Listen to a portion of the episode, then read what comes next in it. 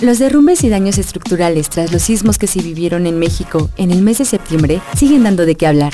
Se estima que el 90% de los edificios dañados fueron construidos entre 1960 y 1985. ¿Qué sucedió con ese otro 10% que fueron construidos después del sismo del 19 de septiembre de 1985? Alejandro Curi, expresidente de la Asociación Mexicana de Profesionales Inmobiliarias, AMPI, habló con Ibero 90.9 y nos dio unas cuantas respuestas. Pueden ser desde fallas en el cálculo, pueden ser entre eh, errores en la construcción, o bueno, pues casos de, violación de las normas. La tragedia nos hace pensar en corrupción por parte de algunas empresas inmobiliarias. Lo cierto, lo que mira nuestros ojos es el boom inmobiliario que no para en la zona céntrica de la Ciudad de México, donde antes había una casa, hoy hay un edificio habitado por decenas de familias. Alejandro Curi cree que este boom que nació en la década de los 90 se deriva de tres factores. Primero, que ha existido este fenómeno en otros países y ha contagiado en nuestro país. Segundo, se ha, se ha apreciado el valor de los terrenos y eso ha generado un gran este, atractivo en la inversión inmobiliaria.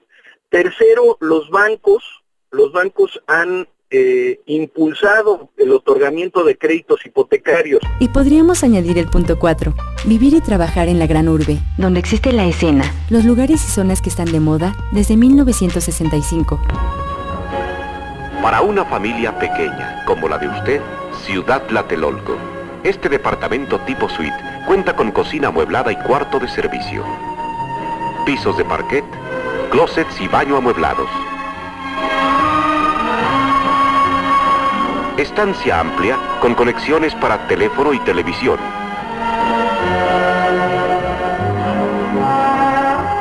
Dos recámaras con closets y magníficos acabados.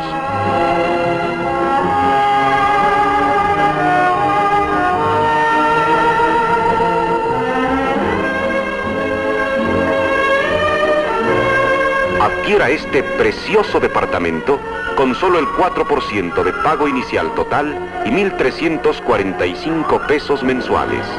Viva en un nivel de vida superior. Viva en Ciudad Tlatelolco.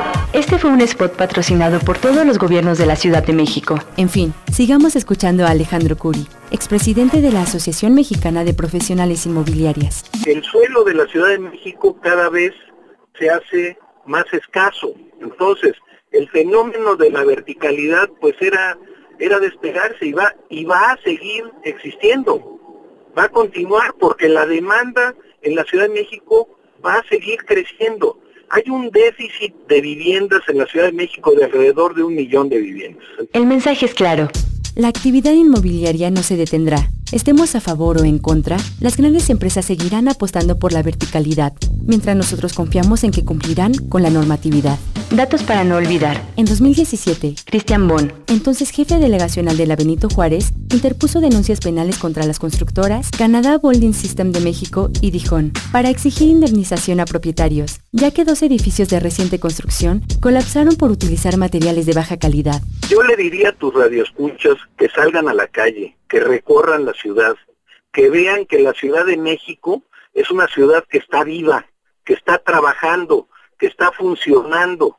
Si bien es cierto hay mucha gente que perdió muchas cosas, eh, si bien es cierto que hay gente que perdió su patrimonio y mucha gente perdió su vida, lo cual nos entristece muchísimo, pero cuando tenemos un golpe de este tamaño es cuando debemos de ser más creativos y debemos de hacer mejor las cosas.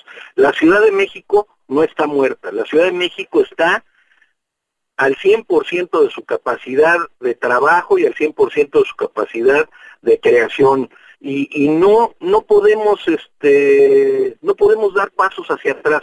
Investigación y guion. Roxana Aguilar y Jorge Ceja. Locución Marlene Galván.